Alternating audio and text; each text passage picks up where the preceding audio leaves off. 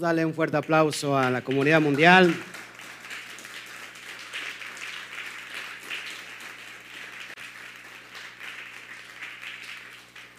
Estamos muy contentos hoy en este gran día, porque todos los días en el Eterno son excelentes y son buenos, pero creo que este día es el día que Él diseñó para estar con todos sus, ¿qué?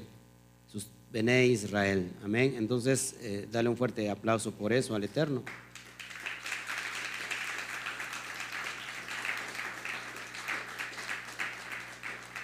Él escogió este día y punto.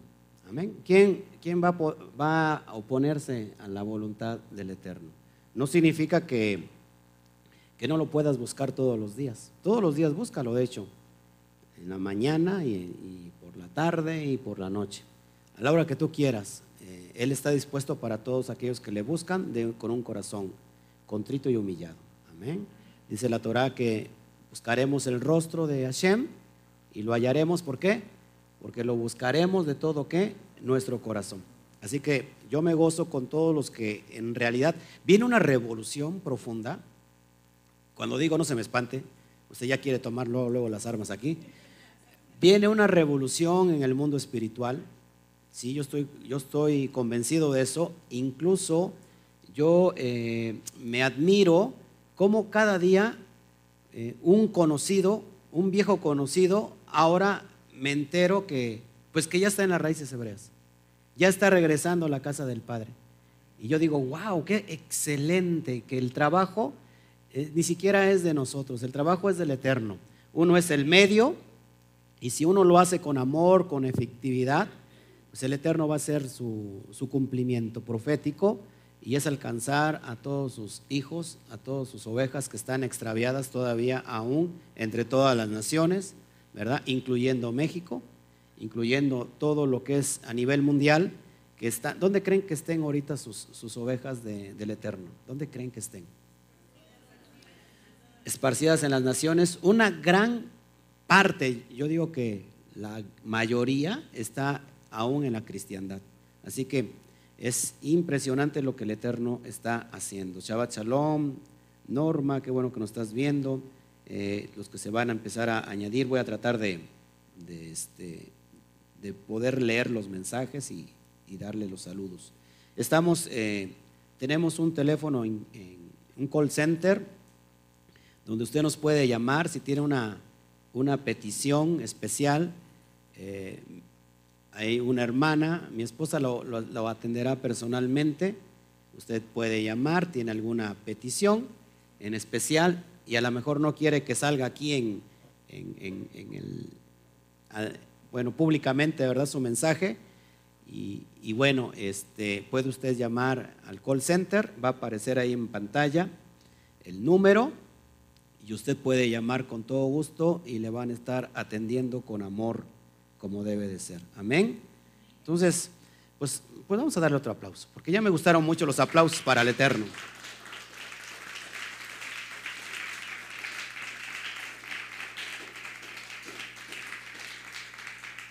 Bueno, pues estamos en la recta final.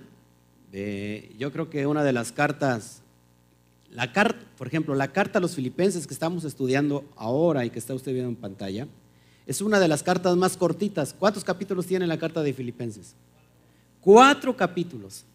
Y yo dije, si ya nos echamos una carta de Romanos que está larguísima, y ya nos echamos la, carta de primera y segunda a los Corintios, que está larguísima y que habla de mucha doctrina.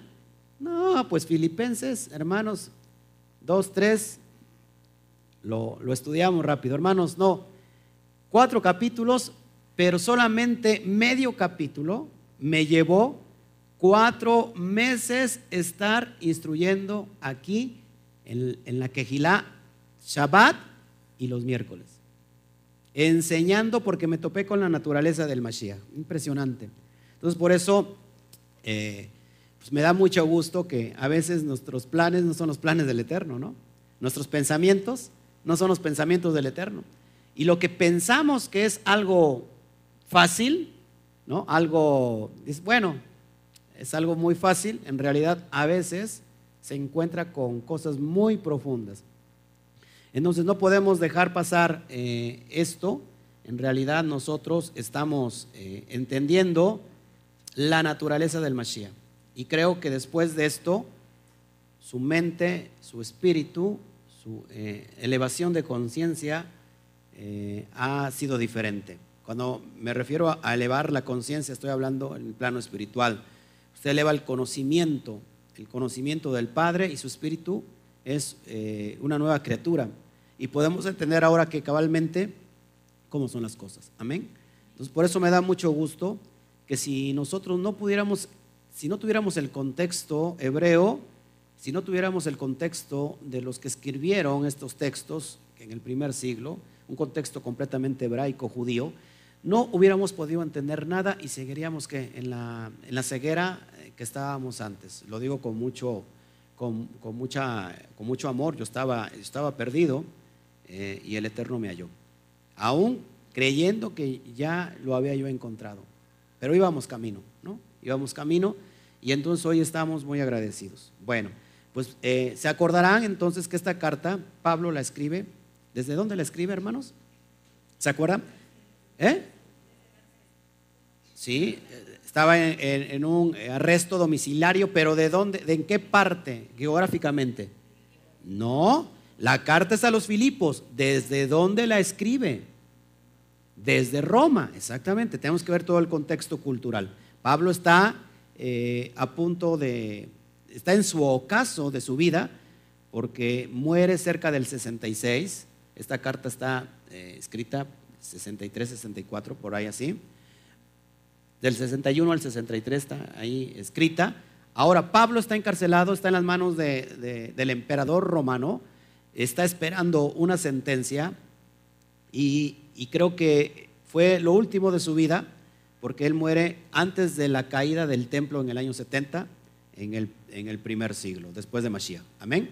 Había unas revueltas judías en contra del, imperio y entonces todo lo que oliera judío era peligroso para el imperio. ¿sí? Se habían levantado después de tanta opresión, de tanta, eh, ¿cómo se llama? lo que estamos viviendo nosotros políticamente igual. ya el pueblo se había cansado, metieron anatema al templo Kadosh y entonces dijeron, esto es lo último, se levantan en una revuelta y en el año 70, hermanos, mueren muchos judíos y con eso derrumban el templo de una, buena vez por todas. Todos los que son, eh, los que son alcanzados son muertos y los que no se, se esparcen. Y es en este contexto que Pablo era entonces un enemigo que, del imperio, un enemigo que estaba dentro de ya de Roma. Acuérdate que Nerón dijo, voy a ir en, voy a ir en contra no solamente de todo el pueblo judío, sino voy a ir en contra de aquellos que son los cabecillas. ¿Quién eran los cabecillos? los cabecillas, los dirigentes. En este caso, Pablo Rab Shaul era un dirigente del movimiento nazareno. ¿Todos aquí? Nazratín, como les había yo comentado. Ahora, Pablo, eh, él muere eh, le quitan la cabeza, muere en las manos de Nerón. Ahora, es en este contexto que Pablo escribe a Filipos. ¿Se acuerdan cuál es la carta? ¿Cuál es el propósito de esta carta a los Filipos? A ver allá. ¿Eh? El gozo, el gozo. Y es, y es una carta de agradecimiento. ¿Por qué? Porque los Filipos le mandan una, una buena ofrenda a Rab Shaul. Amén. Y él escribe esta carta en agradecimiento y desde, desde el punto neurálgico de que puede pasar cualquier persona en un estrés muy, muy, muy elevado, porque estaba arrestado, él escribe esta carta de gozo. Impresionante carta. Y en esa carta de gozo trata nada más y nada menos la naturaleza del Mashiach, que ya la estudiamos. Amén. Que, híjole, creo que Después de, de esta carta para mí, esto me llevó a la excelencia, me está llevando a la excelencia como a cada quien nos está llevando. Amén.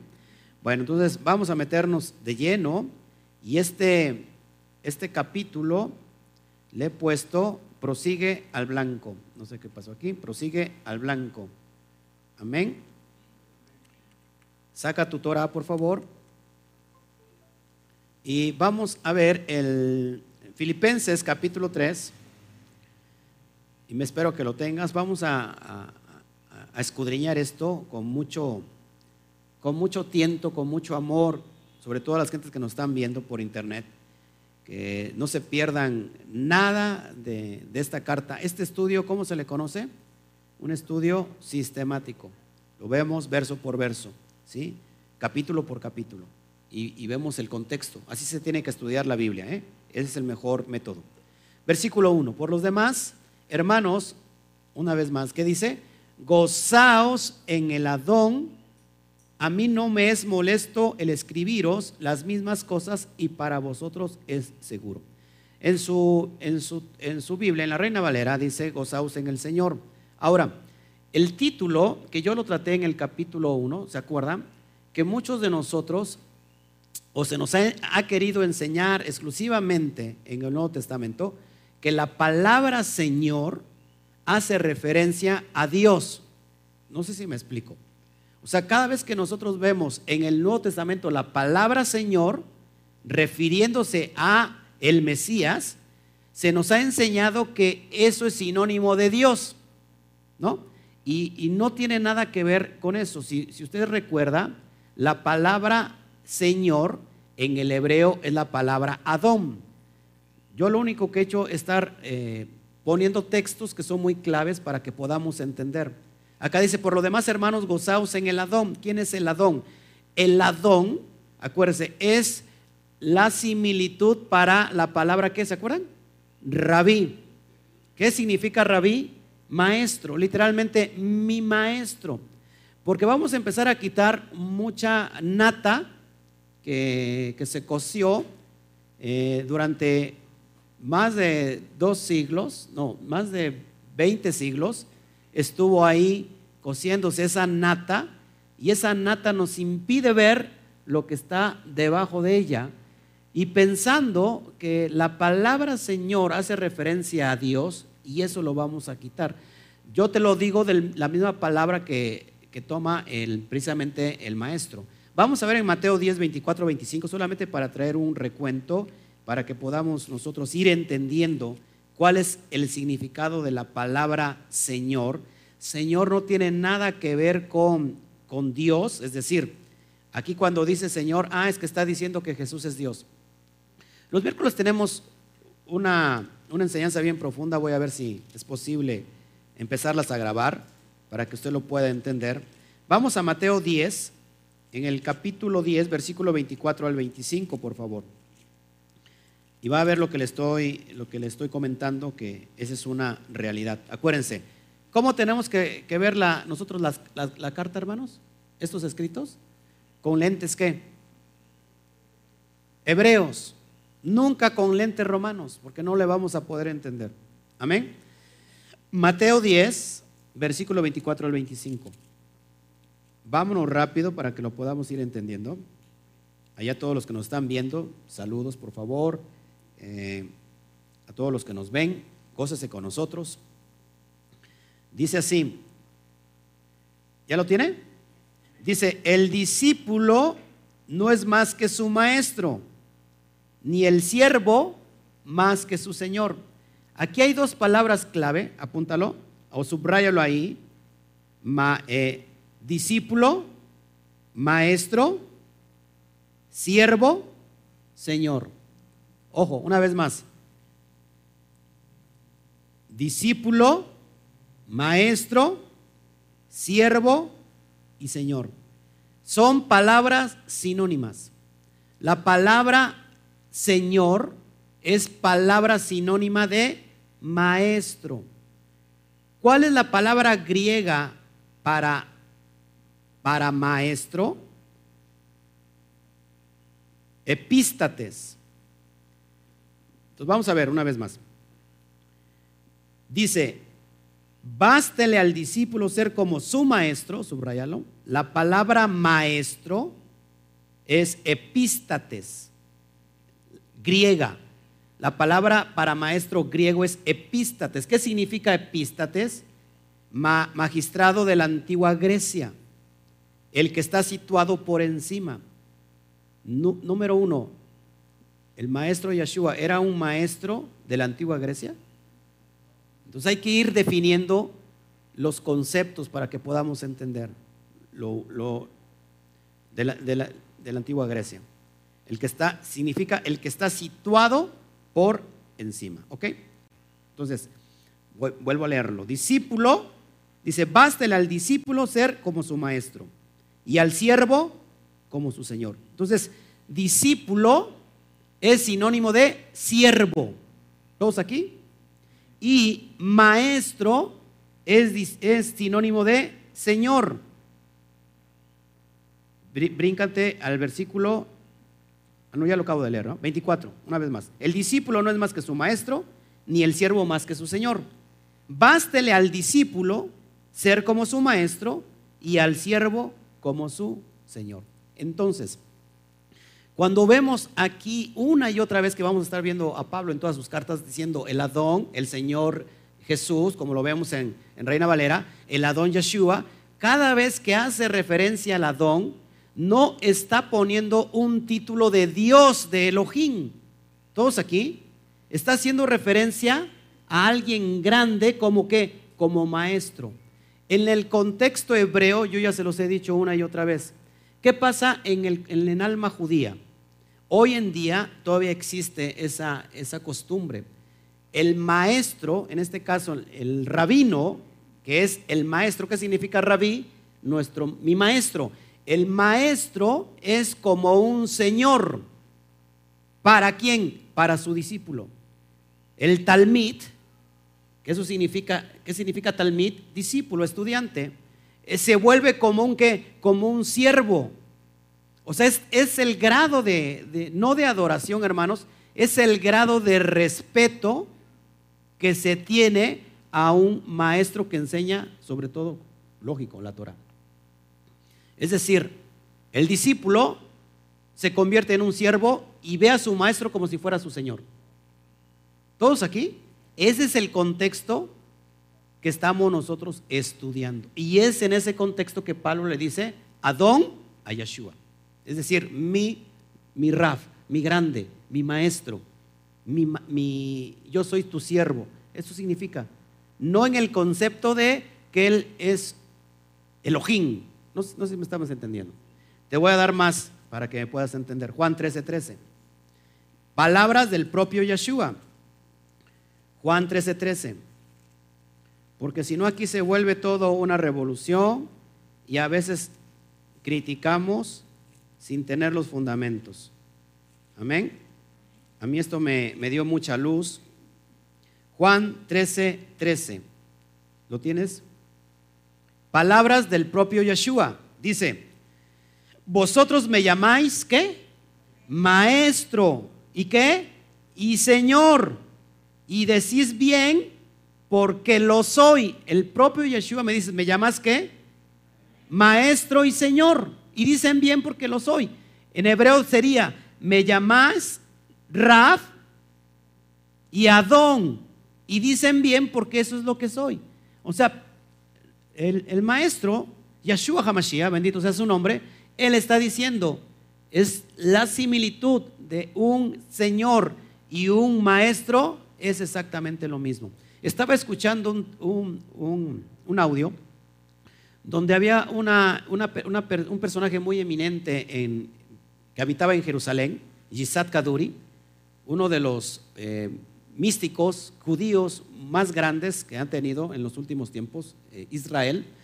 Y este, este judío, un rabino, no hay un legado que haya dejado escrito, pero era una persona que era muy ocupado, lo visitaban muchos, muchos, muchos personajes al día o sea, era, era un, personaje así, yo creo como el Papa, este, en Roma, lo ve así, muy renombrado Yisad Kaduri, búsquelo, googleelo, y va a ver quién era Yisad Kaduri. Era un hombre que fluía en milagros, señales y prodigios, o sea, como muy fuerte. Bueno, eh, eh, lo mandan a traer a, Argentina porque venía a, a, ver una persona que estaba en muerte cerebral estaba conectada con vida artificial.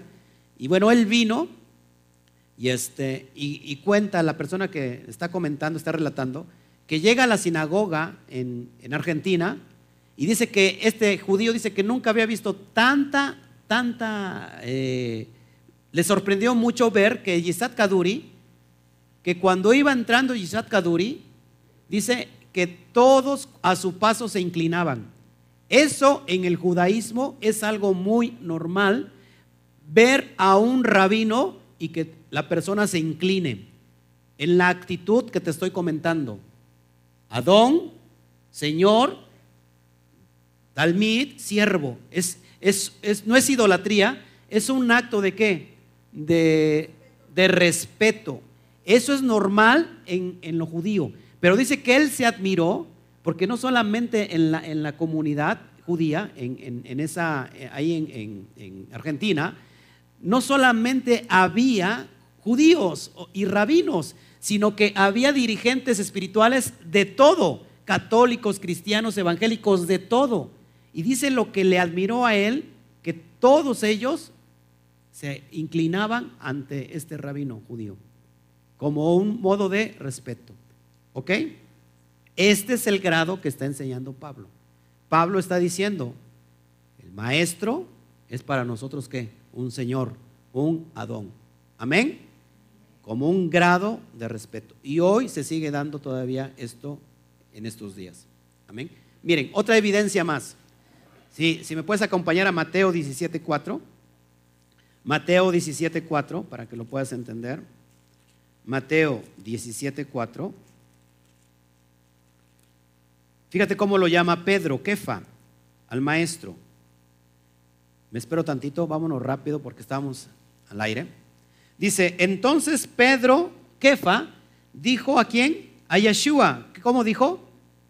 Señor, Adón, bueno es para nosotros que, estemos aquí. Si quieres, hagamos aquí tres enramadas, una para ti, otra para Moshe y otra para Elías. ¿Cómo le llama Kefa ahí? ¿Cómo le llama? Señor, Adón, ¿ok? Ahora, vamos a ver otro pasaje paralelo para que veas cómo hay similitud. Marcos 9:5. Y para que veas que yo no me lo estoy inventando. Marcos 9:5. ¿Cómo le llama primero? En el primero, ¿cómo le llama? Señor, Adón. ¿Qué dice el versículo 5? Entonces Pedro dijo a quién? Kefa, a Yeshua, ¿qué le dijo? Maestro, buenos para nosotros. Y es exactamente el pasaje paralelo. ¿Te das cuenta cómo es la misma similitud en la cuestión del lenguaje hebreo?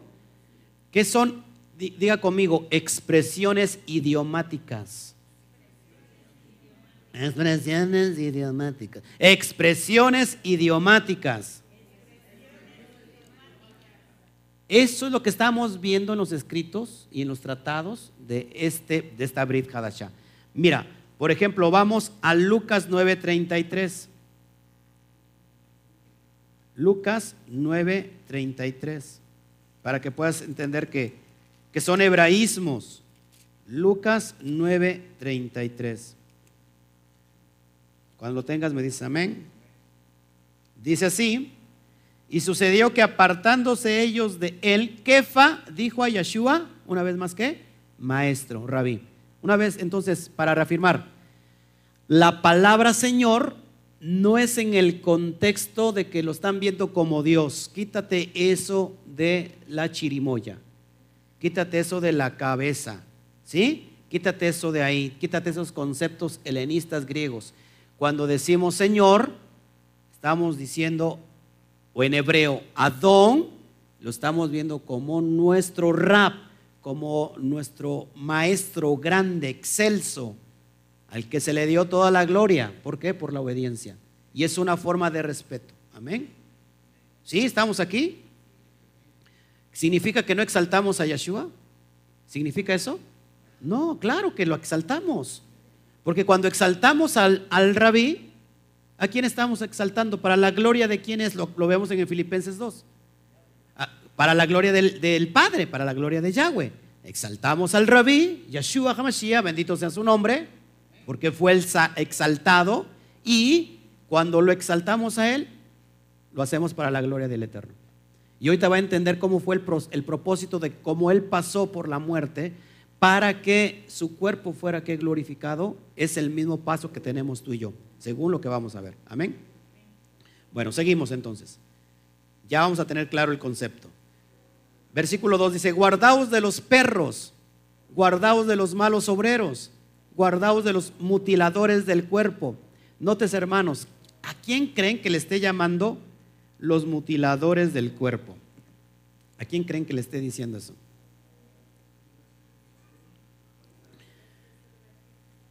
A los que se revertían la circuncisión. Acuérdense, hay dos grupos, ahorita lo vamos a estudiar, porque mucha gente toma textos aislados y crea su propia doctrina. Guardaos de los perros. Fíjate cómo le llama Rab Shaul a, estos, a este grupo homogéneo de que qué clase de, circuncisión hacían, que Pablo ya no le llamaba circuncisión, sino que le llamaba que mutilación.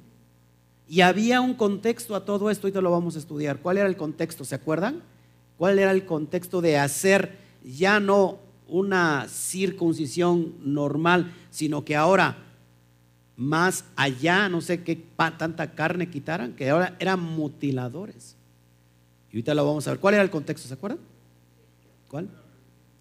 Que venían los jóvenes judíos y se revertían qué? Se burlaban de ellos. Ya esto lo he explicado una y otra vez, no, no me voy a meter de lleno acá. Vea el capítulo 5 de, de, ¿cómo se llama? De Gálatas. Pongo ahí circuncisión incircuncisión. Excelente, véalo y vamos a poder entender qué es lo de la circuncisión y cuál es el contexto. Pero había personas que en pleno siglo I, después de la dictadura de Grecia y de toda la implementación y la asimilación que estuvo Grecia sobre el pueblo judío, eh, ellos metieron los gimnasios, lo digo así rápido, los gimnasios, en los teatros, eh, ¿cómo se llama? Eh, los Juegos Olímpicos, todo lo que los, griegos trajeron consigo. Los griegos admiraban que, ¿se acuerdan que cuáles son las estatuas muchas estatuas que tienen los griegos, los cuerpos desnudos, ¿ok? Admiraban el cuerpo. Para ellos les parecía una aberración la circuncisión, lo veían como una mutilación. Entonces, cuando un joven entraba a un gimnasio que tiene que entrar ¿qué? desnudo, entraba desnudo porque había mucho sicario en ese momento, ¿sí? el grupo de los, de los ¿se acuerdan? De los celotes, traía una sica y mataban a todo a todos aquellos que estaban en contra del pueblo del Eterno. Ahora, para evitar todo eso entraban desnudos. Cuando entraban desnudos los jóvenes judíos tenían algo diferente a los griegos. ¿Cuál era la diferencia? Y los griegos y los romanos que ya estaban ahí, que ellos estaban circuncidados, el pacto de la circuncisión. Bueno, se burlaban y llegó un momento que los propios jóvenes se revertían la circuncisión. Para el siglo I, hermanos, y para el siglo menos uno, como si hacer la circuncisión era tan peligroso porque no había qué, no había antibióticos. Ahora imagínate cómo era el grado de que de dónde quitaban piel para recubrir una vez más eh, lo, que, lo, que habían, lo que habían quitado. Impresionante. Eso estaba sucediendo. Entonces había un grupo que cuando venían estos gentiles, que eran goín, esparcidos entre las naciones, y venían a la fe del Mashiach, el pacto que está hasta ahorita en todo, y nunca ha dejado de ser, son dos cosas. La, para, para volverte al pueblo de Israel son dos cosas, ¿se acuerdan? ¿Cuáles son? ¿Cuáles son los dos pasos a seguir? La circuncisión y qué? No. La tevilá. ¿sí? Son dos pasos para convertirte a Israel. Todavía sigue el día de hoy. Pero este grupo que ahorita lo vamos a estudiar, estos decían, pues para que estos no se hagan la circuncisión, pues vamos a mutilarles más para que ya no haya retroceso. Pues imagínate el grado. Me gustaría hacer ese retroceso hoy con... Fíjense, entonces, a los gentiles se, les obligaba a hacerse judío por medio de la circuncisión ritual ortodoxa para la salvación. Nótese que todo esto de la circuncisión, ojo, es bajo el contexto de la salvación. ¿Podrá alguien que esté circuncidado ser salvo? O sea, solamente porque se circuncidó ya es salvo. Entonces, es bajo ese contexto, hermano. No, lógico. ¿Alguien, ¿Cuántas personas allá afuera, desde pequeños, por algún problema, pasaron por la circuncisión? Aquí mismo en México, ¿cuántas personas? Antes se estilaba eso, ¿no? en el tiempo de la revolución, creo. Se estilaba eso. ¿Cuántas personas tenemos allá afuera circuncidadas? ¿Esas personas son salvas? No. Entonces, todo es bajo el contexto de la salvación. Pablo no está hablando en contra de la circuncisión. En, Gálatas capítulo 5, vamos rápido para allá. Gálatas capítulo 5, dice él que sigue predicando de qué? De la circuncisión. Vamos para allá, por favor, acompáñeme. Importante lo que el Eterno tiene para nosotros cuando estudiamos de acuerdo a la Torah. 5.11 dice, Gálatas 5.11 dice, y yo, hermanos, si aún predico que la circuncisión, ¿por qué padezco persecución todavía? En tal caso se ha quitado el tropiezo del madero. Entonces, hermanos, nunca Pablo predicó en contra de la circuncisión. ¿Todos aquí? Ahora, esto, este que estamos viendo es el contexto, bajo el contexto de la salvación. Entonces, había un grupo ortodoxo judío que había pasado a, a ex gentiles. ¿Cómo se le conoce el proceso de un goyim o de un goín, de un pagano, de un gentil al proceso del de volverse judío? ¿Cómo se le conoce? Prosélito. Ese es el, se le conoce como prosélito. Entonces, este grupo ortodoxo había pasado a estos gentiles que se estaban acercando para convertirse al judaísmo en los procesos rituales que tenía ese grupo en común. Sigamos leyendo. A través de, los 18, de las 18 ordenanzas de Shammai en conformidad con sus ideas. ¿Se acuerdan quién era Shammai? En el año 20 del primer siglo muere su oponente de Shammai. ¿Quién era su oponente de Shammai? Gilel. Cuando muere Gilel, el que toma toda la dirección es Shammai en el Sanedrín. Y Shammai había impuesto 18 pasos, 18 ordenanzas para que el gentil pudiera convertirse al judaísmo y convertirse en un prosélito. Es bajo este contexto que Pablo viene y dice, ustedes quieren regresar a Israel por medio del Mashiach, no hay necesidad que pasen por los procesos de Shammai, porque él mismo lo vino a derrumbar. El mismo Pablo, el mismo Mashiach también vino a derrumbar todos estos conceptos de leyes rabínicas. ¿Todos hasta aquí? ¿Sí estamos entendiendo? Dice, el contenido exacto de las ordenanzas no se conoce, pero parecen haber sido diseñadas para fortalecer la identidad judía insistiendo en una clara separación entre judíos y gentiles. Una postura considerada, considerada divisoria y, misantrópica por los oponentes de Shammai. ¿Alguien sabe qué es ser misantrópico? ¿Alguien aquí no sabe qué, es qué significa misantropía? Odio hacia, hacia, hacia lo hacia el humano, hacia la humanidad. Es decir, es un espíritu de animadversión en contra ahora de lo que no es judío. Ese era el concepto de Shammai, que sus propios contemporáneos lo empezaron a criticar por eso. Es decir, un odio, un rechazo a toda la humanidad. O sea que había un espíritu de superioridad en Shammai y por eso él decía, ah, un gentil quiere convertirse al judaísmo, bueno, está obligado a cumplir estos 18 pasos. Hermanos, imagínate si a nosotros que estamos viniendo y regresando al Eterno, hoy nos dijeran, tienes que cumplir 18 pasos, si difícilmente las puertas se te abren y difícilmente quieres pertenecer a Israel, ahora imagínate en esos 18 pasos. Todos aquí estamos viendo. Ahora, ¿cuál es el contexto de estos 18 pasos? ¿Cuál fue el primer concilio que tuvo la comunidad hebrea, los llamados del camino, la secta del camino, o la secta, ¿de acuerdan de qué? De los Netzarín, o Nazarín, de los, de los Nezaritas, que comandaba Jacob, el hermano menor de Yeshua, en, en, el año 50, ¿sí? ¿Se acuerdan?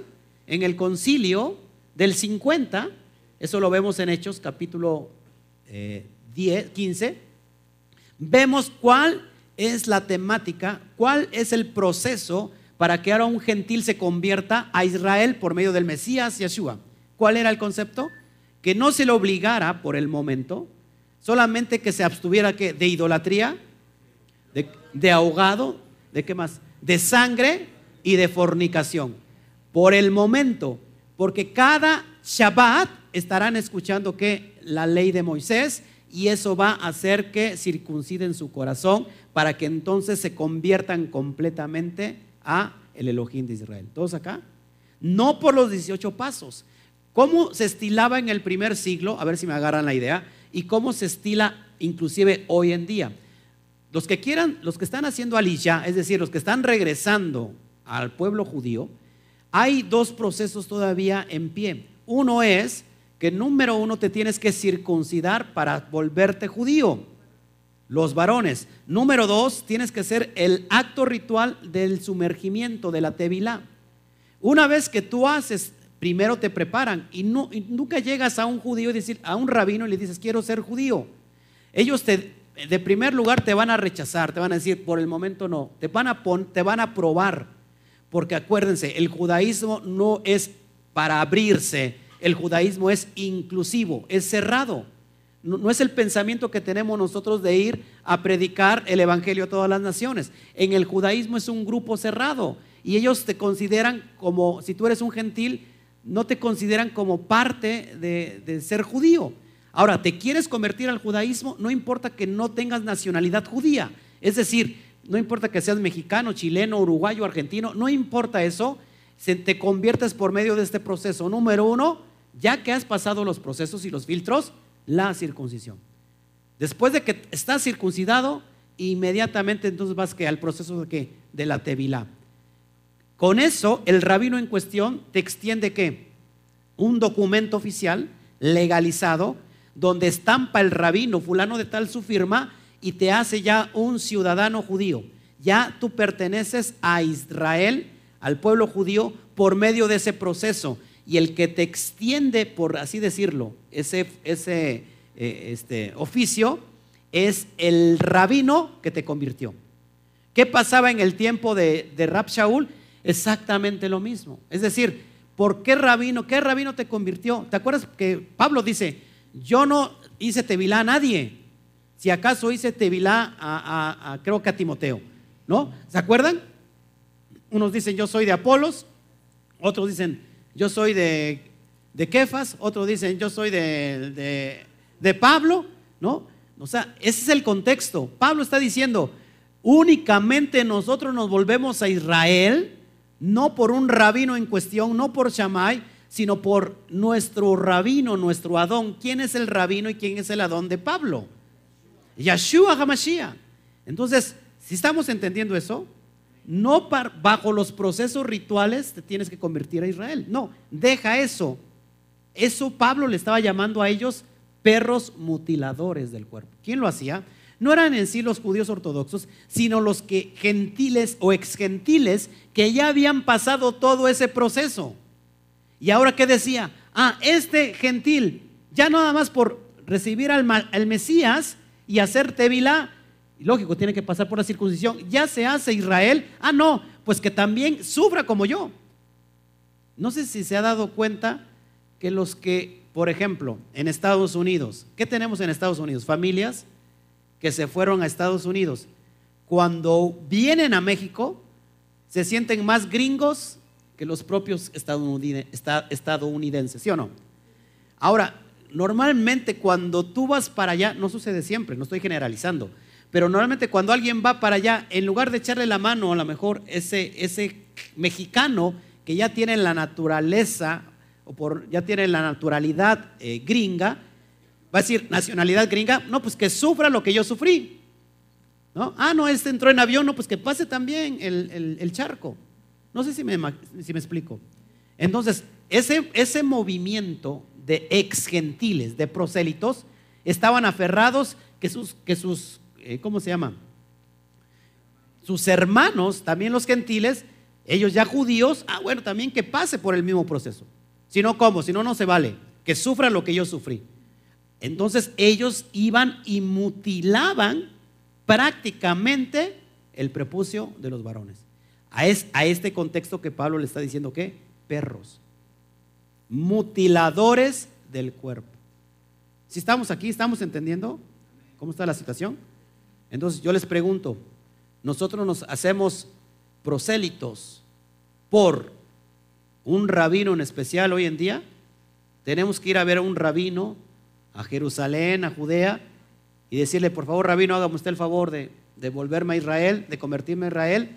O nosotros nos convertimos por medio de un proceso espiritual a través de otro rabino. ¿Cuál es ese rabino que nos convierte a Israel? Yeshua HaMashiach. ¿Es algo difícil de entender esto? Usted me va, me, va, me va a entender. En México, por ejemplo, y en todas las naciones que está dando este movimiento de judaísmo o de los que están regresando a las sendas antiguas. ¿No ha visto a personas ex gentiles ahora disfrazados de judíos? Eso a los judíos les da mucha molestia, hermanos. Les duele mucho. Lo ven como un impostor. O sea, para ellos eso es una ofensa. No es que, no es que sean racistas, es que para ellos es una ofensa que alguien se disfrace como uno de ellos, no, no siéndolo. Una cosa es ser judío y otra cosa es ser israelita. Yo y tú somos israelitas. Somos de la casa de Israel. No somos judíos. ¿no? Porque el judío y el judaísmo es otra cuestión. Entonces vienen estos hermanos que tienen líderes que no se han sujetado completamente a la Torah y vienen y los convierten al judaísmo disfrazándose como uno de ellos. Es decir, si yo no me disfrazo como judío, entonces no me van a aceptar los judíos. Yo no estoy aquí para que me acepten mis hermanos judíos. Yo estoy aquí porque me ha aceptado mi Padre, que es dueño de los cielos y la tierra, y el que va a convencer a los judíos de que yo soy su hermano es mi hermano mayor. ¿Quién es mi hermano mayor? Yeshua, él mismo se va a presentar y le van a decir, este es tu hermano. Y el que va a aclarar todas las cosas es mi Padre que está en los cielos. No, yo no estoy aquí para convencer a nadie. No me tengo que disfrazar de algo para decir, ah, yo también soy bien judío. Imagínate cómo, cómo me vería yo. Y esto es lo que está pasando en casi el 90% de todos los extractos que están regresando a las raíces hebreas. Yo no los critico, está muy bien. Si, si su, identidad es ser judía, pues qué bueno, o sea, está muy bien. Pero nosotros no somos judíos, nosotros somos, nos convertimos, número uno, para ser Israel, ¿cuál es el proceso de conversión? Ser hebreos. Ser hebreos. ¿Qué significa hebreos? Cruzar al otro lado. ¿Qué estamos haciendo nosotros? Cruzando al otro lado. Dejando el paganismo, dejando el mundo para volvernos a el Elohim de Abraham, de Isaac y de Jacob. Para volvernos Israel. Eso es lo que somos. ¿Quién nos va a cambiar el ropaje, porque mucha gente me ha criticado. No, pues no usa talit. No, pues no usa este kipá. Eso, eso no está en la Torah. O sea, la kipá no está en la Torah. No es Torah. Ni siquiera, es más, ni siquiera está en el Talmud, la kipá. Impresionante. Ahora, me critican porque pues, a lo mejor no me he visto como uno de ellos. Repito, yo no soy judío. Y si lo fuera, pues gloria a Hashem. Excelente.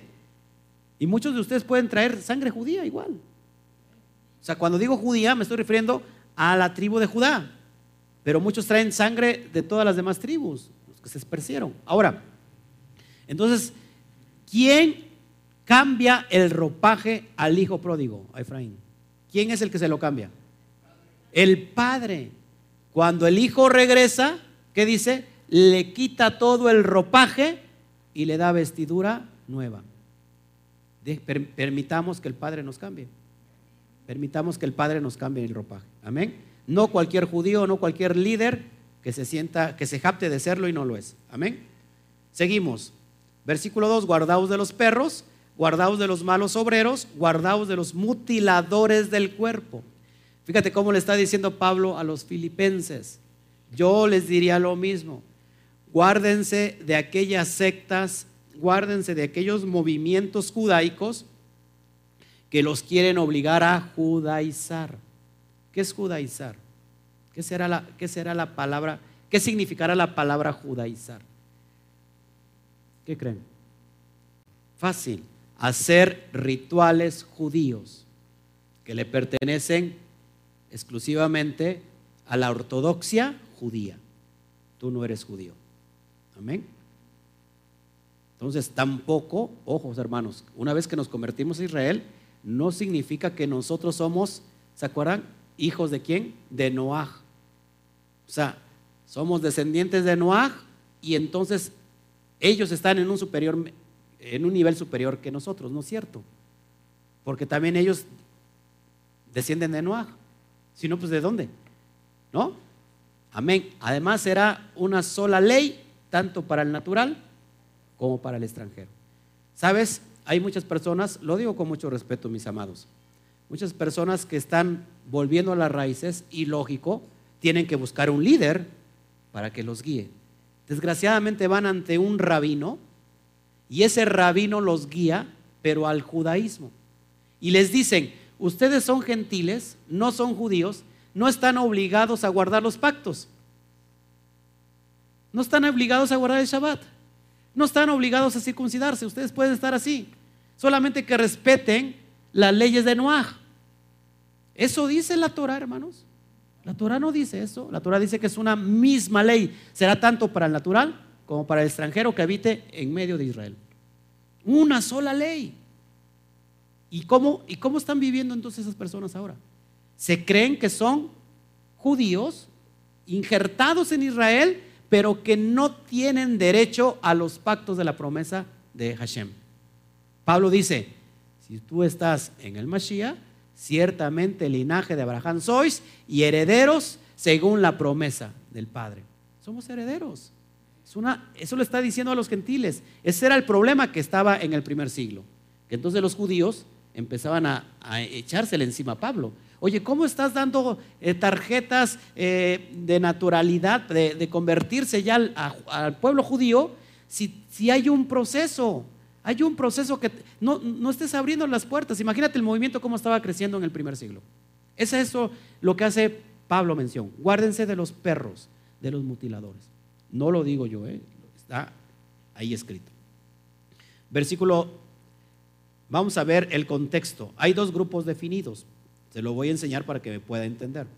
Número uno, los de la circuncisión, que son los judíos ortodoxos y los prosélitos. Ya les expliqué quién, eran, esos, ¿ok? Y otro grupo, los de la incircuncisión, esos son los gentiles. ¿Por qué se les conocía como los de la incircuncisión?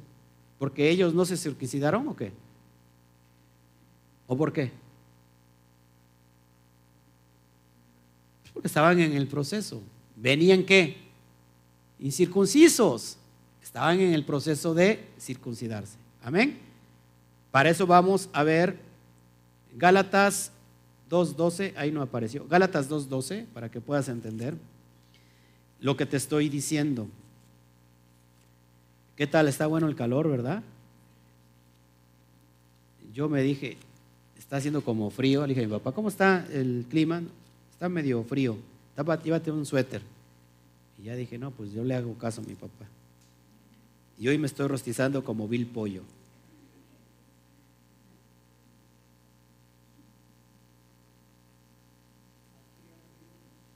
Sí, ¿verdad?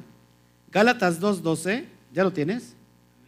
Pues antes que viniesen algunos de parte de Jacob, o sea, es decir, del hermano menor del Mesías, criticando a Pedro, comía con los gentiles.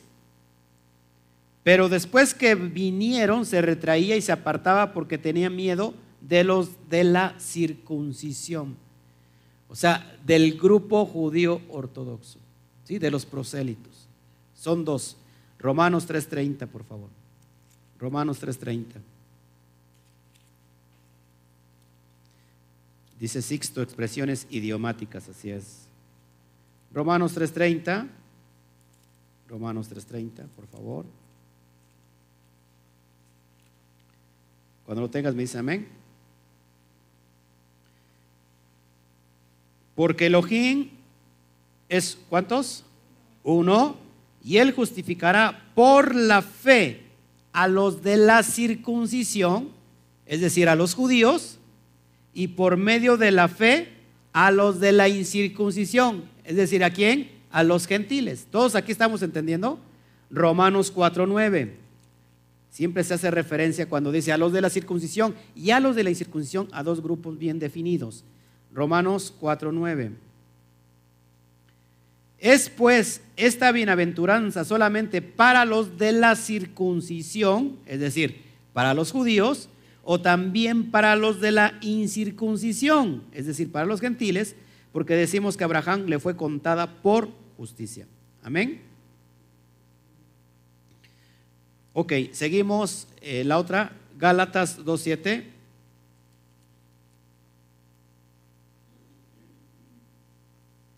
Y acaba de entender cómo el propósito de estos dos grupos, a lo que me estoy haciendo referencia. Cuando lo tengan, me dicen amén, por favor. Antes, por el contrario, como vieron que me había sido encomendado, está hablando ahí Pablo, el evangelio de la incircuncisión, como a Pedro el de la circuncisión.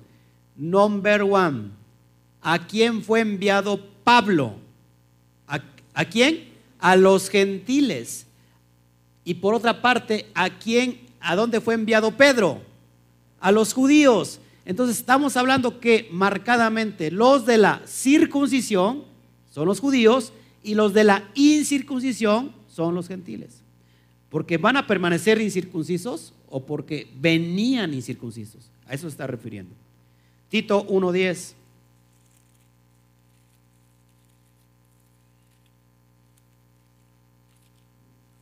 ¿Estamos entendiendo? Tito 1.10. Ah, caray. Ah, no me estoy.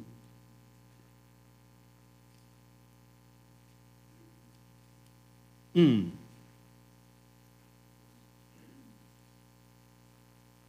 Dice, porque hay muchos contumaces, habladores de vanidades y engañadores, mayormente los de la circuncisión, haciendo referencia a aquellos judíos ortodoxos o bien a los prosélitos. ¿Todos aquí?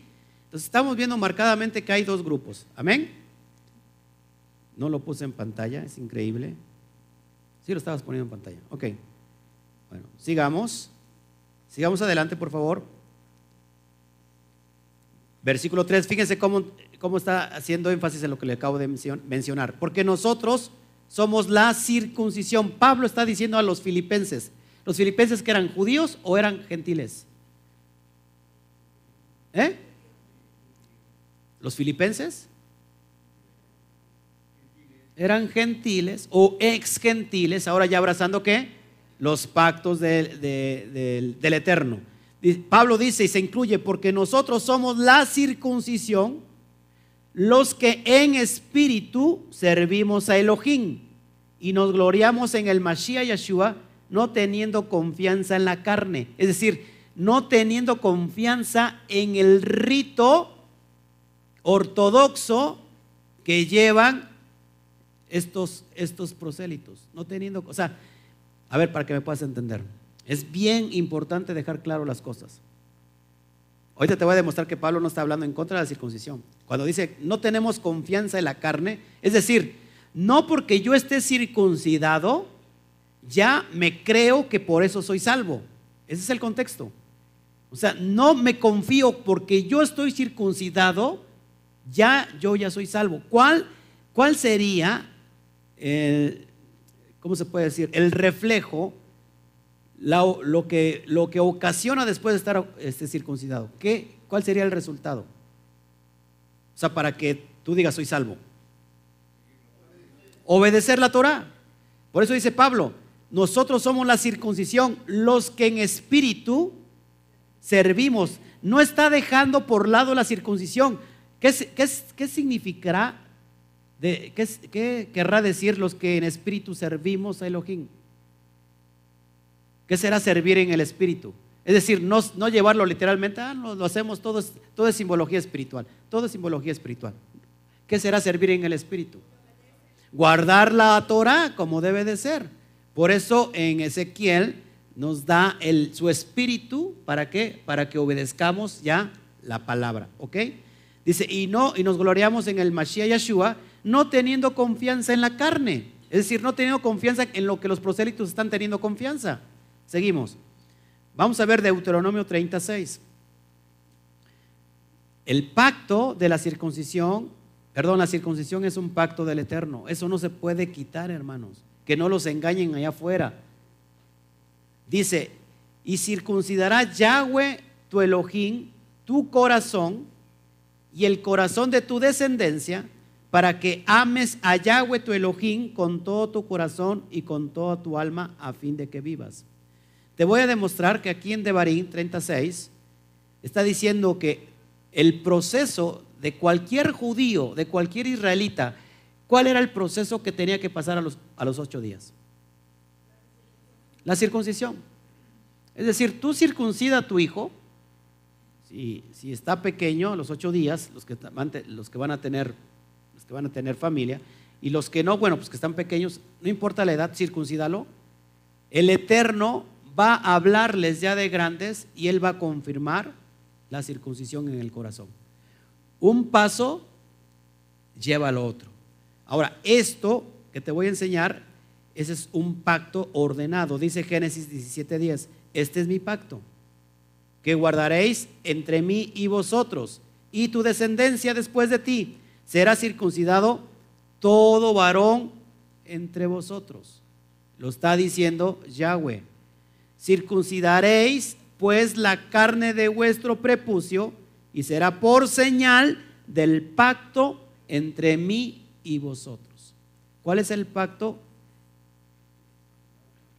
¿Cuál es la señal entre el, pueblo y, Yahweh? La circuncisión. Amén.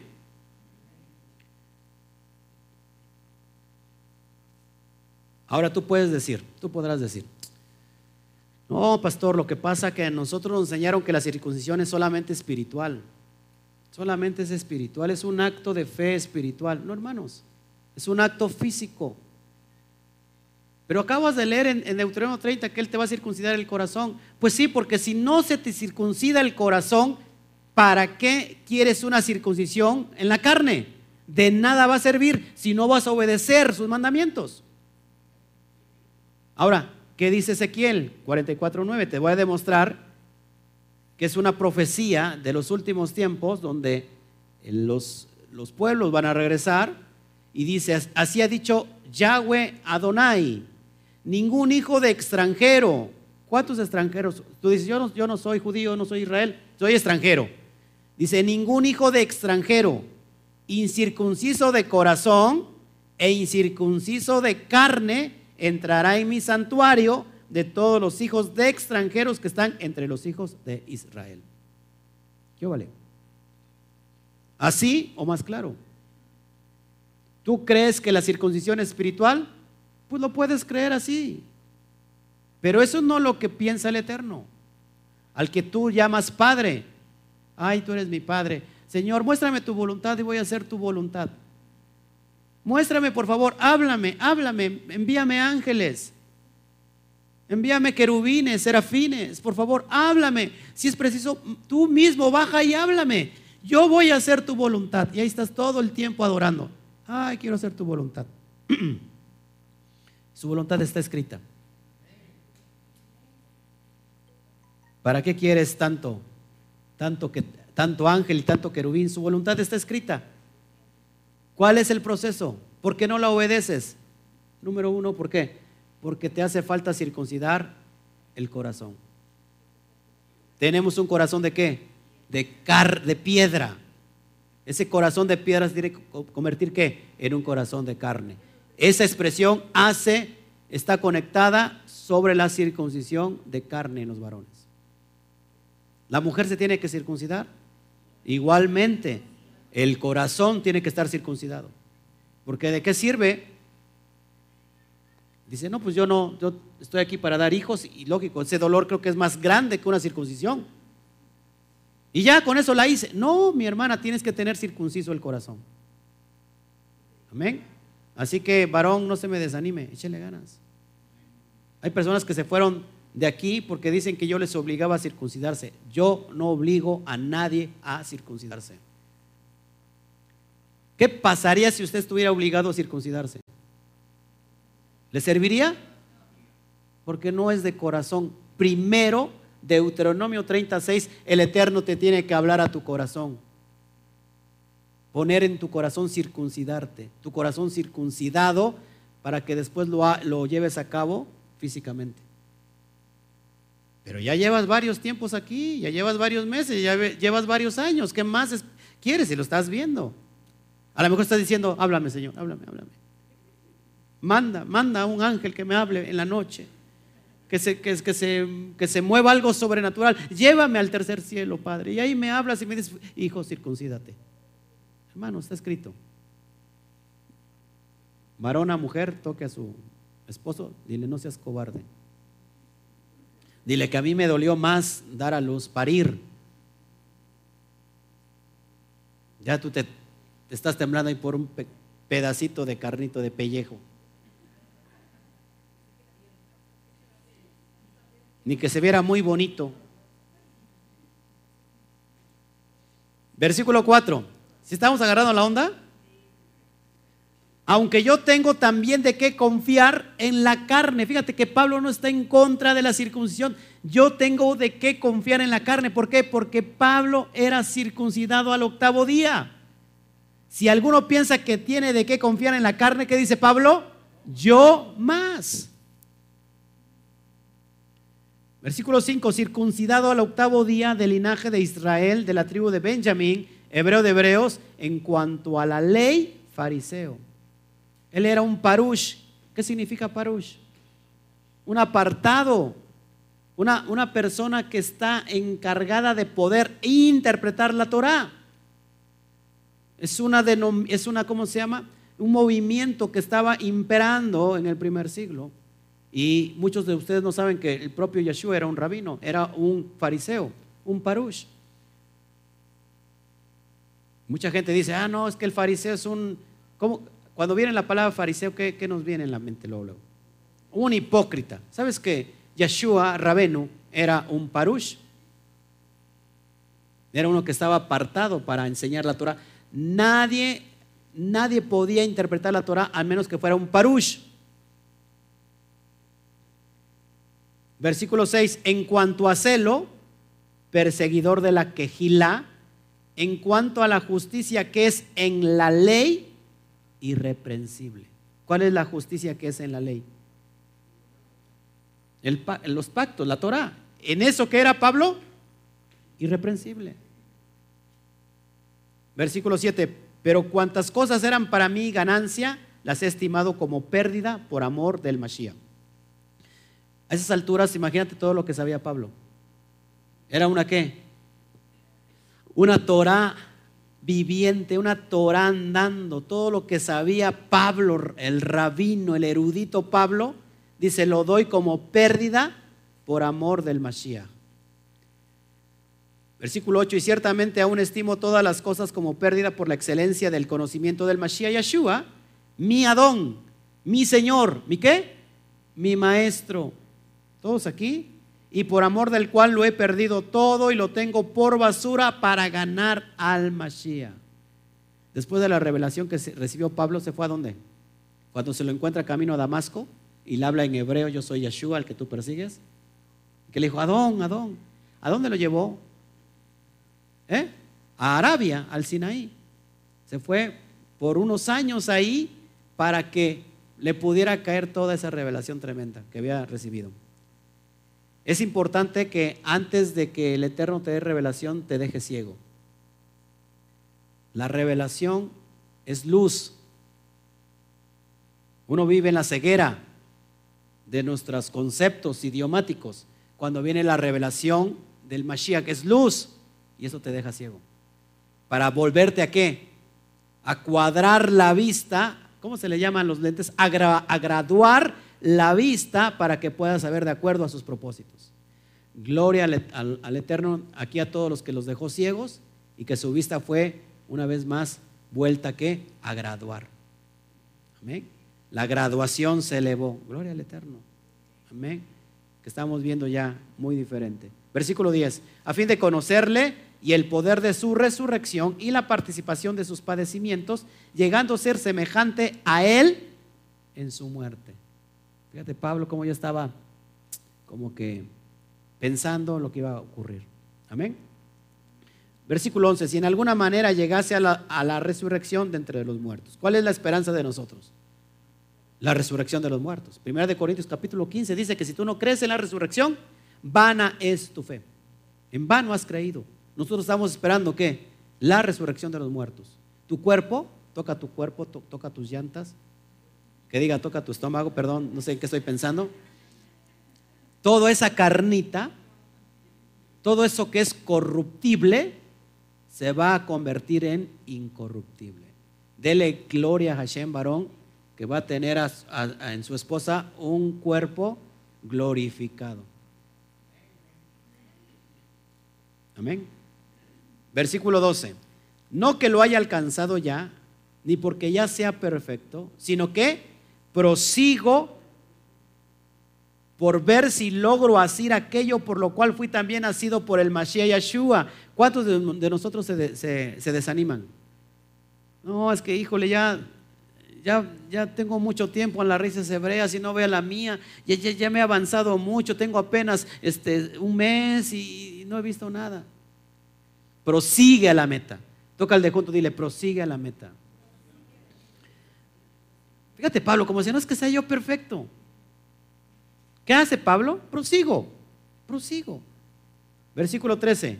Hermanos, yo mismo no pretendo haberlo ya alcanzado. Ajim, yo mismo no pretendo haberlo ya alcanzado, pero una cosa hago, olvidando ciertamente lo que queda atrás y extendiéndome qué? A lo que está por delante. Olvídate de lo que está atrás. Deja el pasado.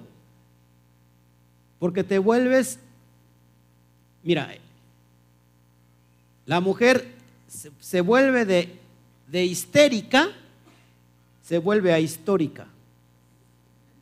Y al pobre varón inocente, palomito, siempre le está remarcando a la mujer, acuérdate lo que hiciste hace 15 años, acuérdate de esto y acuérdate de aquello. Y el pasado, pasado, pasado, el pasado, pasado está, ya lo pasado, pasado no me interesa. Dejen de traer el pasado al presente, lo pasado pasado está.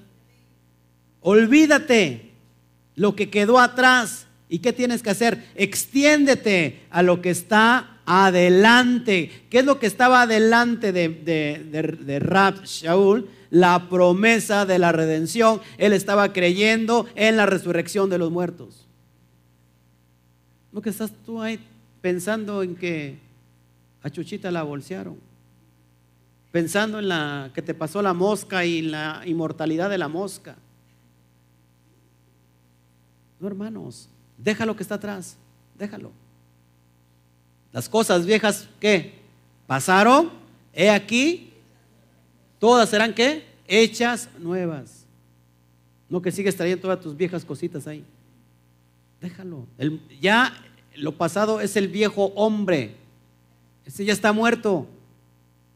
¿Para qué lo vas a revivir? Me cuenta, me cuenta Juanito que él, él ha parecido a mí, que tenía un carácter muy explosivo.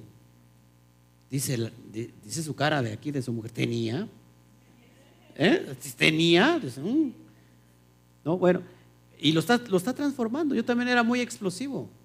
Yo, yo me, explotaba, pero eso quedó en el pasado. ¿Para qué lo voy a revivir si eso está muerto? No sé si me explico. Trae las buenas cosas. Bueno, entonces, pastor, ¿qué voy a hacer? ¿En qué voy a pensar? Ahorita te lo dice Pablo. Versículo 14. ¿Qué hace Pablo? Prosigo a la meta, al premio del supremo llamamiento de Elohim en el Mashiach Yeshua. Tócale junto y dile, por favor, prosigue a la meta. Eso es lo que tienes que hacer, proseguir a la meta. Deja el pasado. Hay una meta por alcanzar. No sé si te, te dice mucho esta imagen, este, Jesse. Cuando tú corres, ¿cuál es el, la meta? ¿Cuál es el propósito? Llegar a la meta, eh, sobre todo en primer lugar. ¿No? Eso es lo que estamos nosotros eh, trayendo, que tú prosigas a la meta, que no te quedes ahí enterrado entre tus ideas, entre tu pasado y digas, quiero dejar todo eso atrás, yo soy una nueva criatura, yo tengo alguien que me ha redimido, yo tengo esperanza, yo tengo que alcanzar aquel llamado supremo que me hizo mi, mi Padre Yahweh y tengo que alcanzarlo, déjalo de atrás, me extiendo, no porque lo haya logrado ya, no porque sea perfecto, ni siquiera lo he alcanzado, pero lo que yo hago es extendiéndome al frente. ¿Para qué? Para lograr aquel llamamiento. Es a donde el, Padre te quiere llevar. Dile con mucho amor al de junto, prosigue a la meta. Hoy falta menos que ayer. Hoy falta menos que ayer. Y el tiempo se va volando, hermanos. ¿Cómo, cómo estar en el camino? ¿Cómo creen? Cómo, ¿Qué será permanecer en el camino sin perder tu objetivo? ¿Cómo será? Guardando pactos, obedeciendo la Torah, que tu objetivo sea aquel, el Mashiach que te enseñó cómo llevar a cabo la Torah. Y que tú sigas en eso, que eso se llama objetivo. Cuando tú tienes un objetivo, sabes para qué naciste, sabes cuál es tu propósito en la vida y trabajas en ese objetivo para lograrlo. Y nunca te vas a desviar. Yo tengo un objetivo. Yo me enfoqué en ese objetivo y hoy lo estamos logrando. Pero no me desvío ni a diestra ni a siniestra. No digo, ay, falta mucho. Ay, ya me desanimé. No, ¿cuándo voy ¿Sabes qué? Me enfoco y eso es lo que hago y mi enfoque está en ese objetivo y sobre eso trabajo. No, no trabajo cada ocho días, no trabajo cada mes, trabajo cada hora del día con sus minutos y segundos en ese objetivo. Eso se llama, señores y señoras, se llama pasión. Así como la pasión que yo veo en cada uno de ustedes. Están completamente apasionados. Amén. Versículo 15. Así que todos los que somos perfectos, esto mismo sintamos. Y si otra cosa sentís, esto también lo revelará Elohim. Pero en aquello a que hemos llegado, sigamos una misma regla, sintamos una misma cosa. Hermanos, yo les digo también, sigamos una misma regla, sintamos una misma cosa. Hermanos, sean, sean imitadores de mí y mirad a los que así se conducen según el ejemplo que tenéis en vosotros. Hijos, es impresionante esto.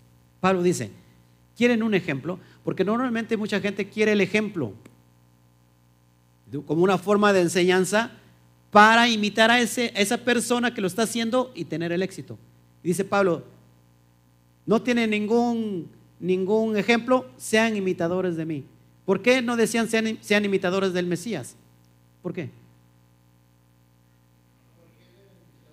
Pues porque él ya había resucitado, ya, no estaba en, el plano físico, ya, ya no estaba ahí. No lo podían ver. Bueno, sean imitadores de mí, porque yo soy imitador del Mesías. ¿Cuántos ven a Pablo aquí ahorita?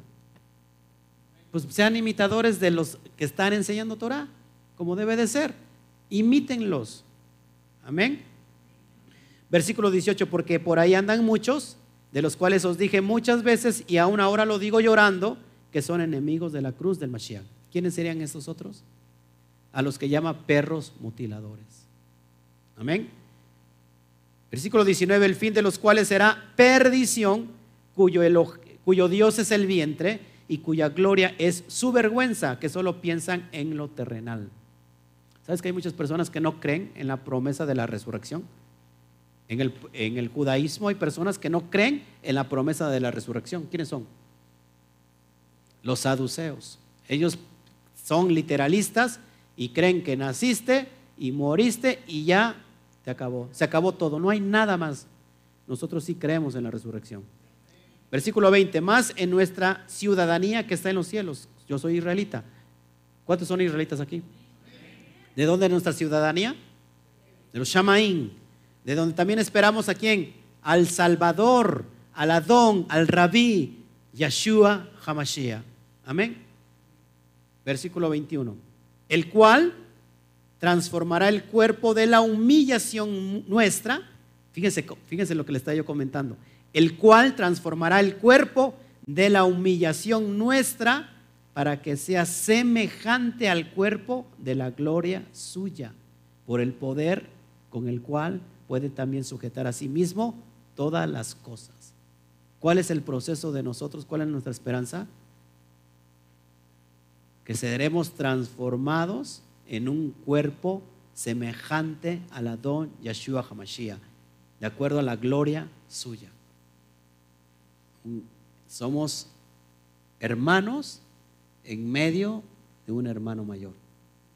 Adón, el Adón Yeshua Hamashiach. ¿Te das cuenta que el Eterno también te quiere exaltar? Ayer hablaba de la obediencia, que la obediencia desata qué? Poder. ¿Sabes que el Eterno te quiere llevar de la humillación a la exaltación? Hay un principio bíblico que es eterno. El que se exalta será humillado. Y el que se humilla será exaltado. Humíllate, humíllense, los que me están viendo, a través de la obediencia. Lleva tu cuerpo al sacrificio. Mata tu cuerpo, mata tu carne. Humíllala, obedeciendo los pactos del Padre Eterno. Humilla tu intelecto, aquel que, que piensa que Él todo lo sabe, que Él tiene toda la razón y que tiene sus propios conceptos. No sirven. Humilla ese pensamiento. Cuando seas capaz de humillar todo eso, el Padre te va a exaltar. Y nuestra promesa es que nuestros cuerpos sean transformados en gloria, como estaban al principio. ¿Cómo vestía Adán y Eva? ¿Cuáles eran sus vestiduras? Vestiduras de gloria, eran luz, era or que estaba sobre ellos. Así volveremos a ser, hermanos. ¿Todo por qué? Por la obediencia de uno por la excelencia de uno, nuestro Adón Yeshua HaMashiach. A ese grado, hermanos. Bueno, pues hemos terminado con este tremendo estudio. Damos gracias al Eterno. Pues eh, nos retiramos solamente por un momento, vamos a comer. Eh, los que nos están viendo por internet no se nos vayan. Estamos eh, hoy aquí muy, muy alegres. Terminamos el capítulo 3 y en la tarde vamos a culminar con el capítulo 4 para que ya tengamos todo, todo el libro, toda la carta a los filipenses. Amén. Pues les amamos, les bendecimos, les vamos a despedir con un fuerte aplauso y un fuerte abrazo. Vamos.